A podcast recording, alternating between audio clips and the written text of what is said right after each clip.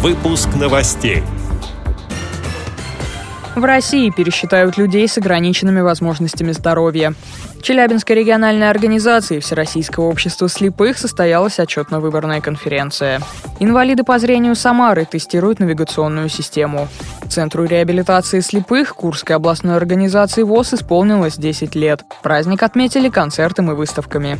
Далее об этом подробнее в студии Дарья Ефремова. Здравствуйте. Здравствуйте.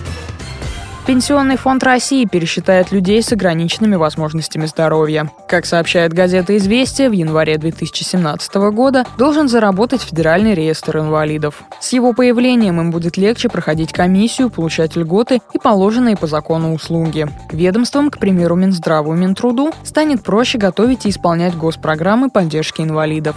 Ведущий эксперт Центра изучения пенсионной реформы Святослав Миронов рассказал изданию о том, что это позволит получать социальную помощь в одном месте, не выходя из дома. Таким образом, инвалиды будут освобождены от необходимости ходить по различным инстанциям, собирая бесконечные справки. Все сведения об инвалиде будут собраны в одной системе. В Центре изучения пенсионной реформы известиям сообщили, что из-за того, что данные по инвалидам не собраны в одной базе, некоторые из них просто могут недополучить положенные льготы. И такие прецеденты есть. И это очень важная проблема, решить которую призван Федеральный реестр инвалидов. По данным Росстата, на 1 января 2015 года в России было зарегистрировано 12 миллионов 924 тысячи инвалидов.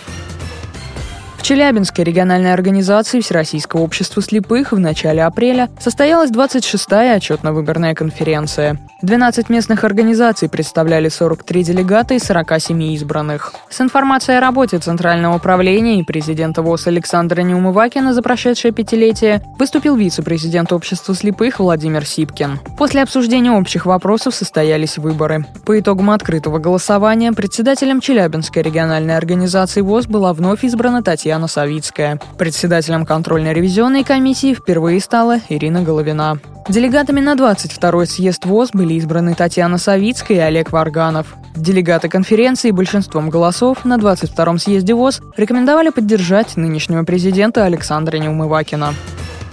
Незрячие и слабовидящие жители Самары тестируют навигационную систему. На базе Центра социальной адаптации инвалидов по зрению Тифлоцентр было решено организовать пилотную площадку. В учреждении закупили навигационную систему «Парус», таблички, дублирующие надпись шрифтом Брайля и голосом, а также кнопки вызова помощи специалистов. Навигационная система предназначена для ориентации слабовидящих и незрячих людей на улице и дома. Она состоит из индивидуальных навигационных браслетов-активаторов, а также рассредоточенных по зданию или территории, на развилках, у лифтов, лестниц, возле кабинетов, залов, туалетов, сети громкоговорителей с функцией записи и воспроизведения любых звуковых сообщений. Если проект даст положительный результат, то все социально значимые для инвалидов по зрению объекты будут оснащены таким оборудованием.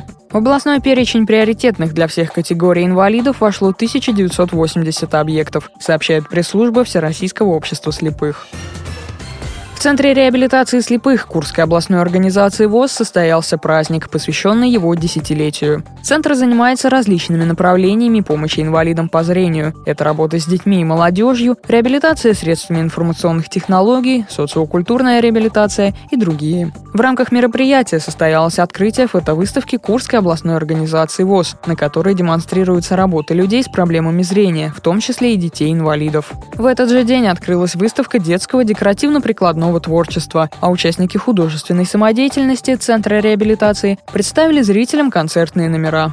Благодарим за предоставленную информацию общественного корреспондента Радио ВОЗ Оксану Клецкину. С этими и другими новостями вы можете познакомиться на сайте Радио ВОЗ. Мы будем рады рассказать о событиях в вашем регионе. Пишите нам по адресу новости собака ру. А я желаю вам всего доброго и до встречи.